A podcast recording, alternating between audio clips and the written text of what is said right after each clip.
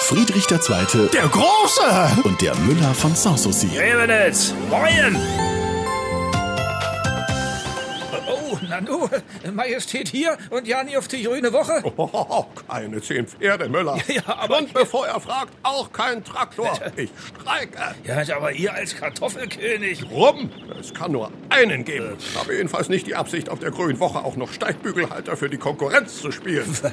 Und er glaubt doch nicht allen Ernstes, mit Fressen, Saufen, Tiere gucken sei die Messe gesungen. Ja, wieso nicht? War doch immer so. Die Zeiten sind vorbei.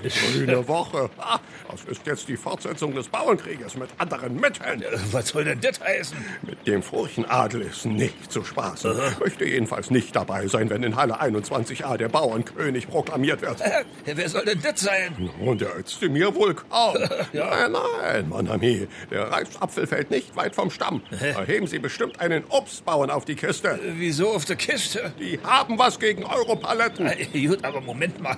Äh, Die können da doch nicht einfach einen König wählen. Äh, Das ist das 18. Jahrhundert. 18. Jahrhundert und wählen. Äh, Ja, äh, ich meine ja bloß, äh, das ist doch alles ja nicht demokratisch laminiert. Äh, Allenfalls legitimiert. Ja, siehst du, ist es nämlich nicht. Und ob? Schau ja nur hin. Das Volk klatscht, es gibt Bier, Wurst und Mostrich und das Polizeiorchester spielt dazu. Ja, und? Ah, Viel anders ging's bei meiner Krönung auch nicht zu. Ach, herrje.